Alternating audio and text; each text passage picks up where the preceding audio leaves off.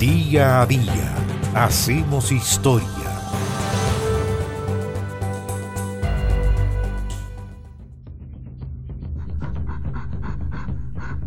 En San Francisco, en Estados Unidos, en California, el 16 de enero de 1932, nació la antropóloga, zoóloga, bióloga, académica y escritora Diane Fossey, la mujer que develó el mundo de los gorilas.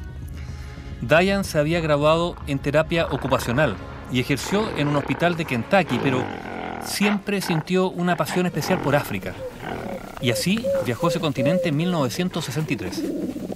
Poco a poco empezó a interesarse en la vida de los gorilas de montaña, animales que se convirtieron en el centro de su existencia. De hecho, con una paciencia única, Diane observó y estudió su comportamiento en su hábitat natural. Por entonces no era mucho lo que se conocía de esos animales. Se les consideraba violentos y peligrosos debido a las historias que contaban los cazadores de esa especie y también por películas de Hollywood como King Kong. En el año 1967, Fossey se instaló cerca de las montañas de Virunga, en el Congo, donde existía una de las colonias más grandes de gorilas, más de 470, una cifra que fue cayendo con los años. Después, Diane Fossey se trasladó a Ruanda, entre el monte Karisimbi y el monte Bisoke, cerca de las fronteras de Zaire y Uganda, donde fundó el Centro de Investigación de Karisoke.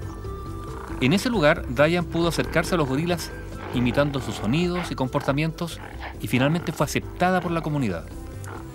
No solo el conocimiento de esos animales llenó la vida de esta antropóloga, también intentó protegerlos a como diera lugar, luchando con todas sus fuerzas contra la caza ilegal que los amenazaba.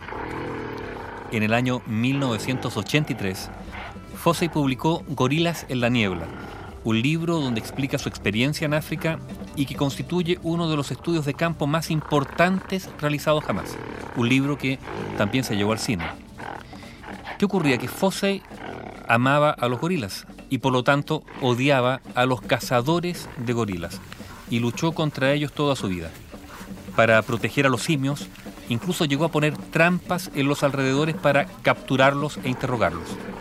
También se peleó con todo aquel que intentara perjudicar a los gorilas, llegando a enfrentarse con el mismo gobierno de Ruanda al que acusó de corrupto. Su furia aumentó cuando asesinaron a Digit, un gorila con el que ella tenía una conexión especial. Se comunicaban de tal forma que el animal le permitía tocar a sus crías, algo que nunca antes alguien había podido hacer. El asesinato de Digit caló hondo en Dion, que se sumió en una depresión, aislándose en su cabaña donde llegó a beber más de la cuenta. Su comportamiento hizo que fuera ganando enemigos poderosos, especialmente luego de culpar a las autoridades de mandar a matar a este gorila, a Digit. El 26 de diciembre del año 1985, Diane Fossey fue atacada brutalmente en su cabaña. Le partieron el cráneo en dos. Su cuerpo lleno de moretones y heridas quedó tirado junto a una escopeta con municiones equivocadas. En un primer momento se sospechó de cazadores furtivos, también del gobierno. ¿Y qué ocurrió? Que en el año 1986, Wayne Richard McGuire, un científico norteamericano que estudiaba bajo la tutela de Diane Fossey, fue declarado culpable en ausencia en Ruanda por el asesinato de Fossey, pero es un asesinato que, pese a esa condena, sigue sin estar claro. ¿Por qué?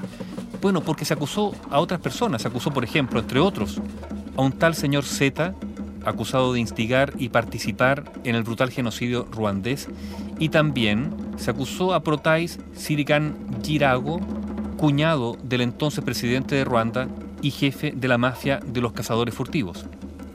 El cuerpo de Diane Fossey fue enterrado en el cementerio que ella misma creó para los gorilas.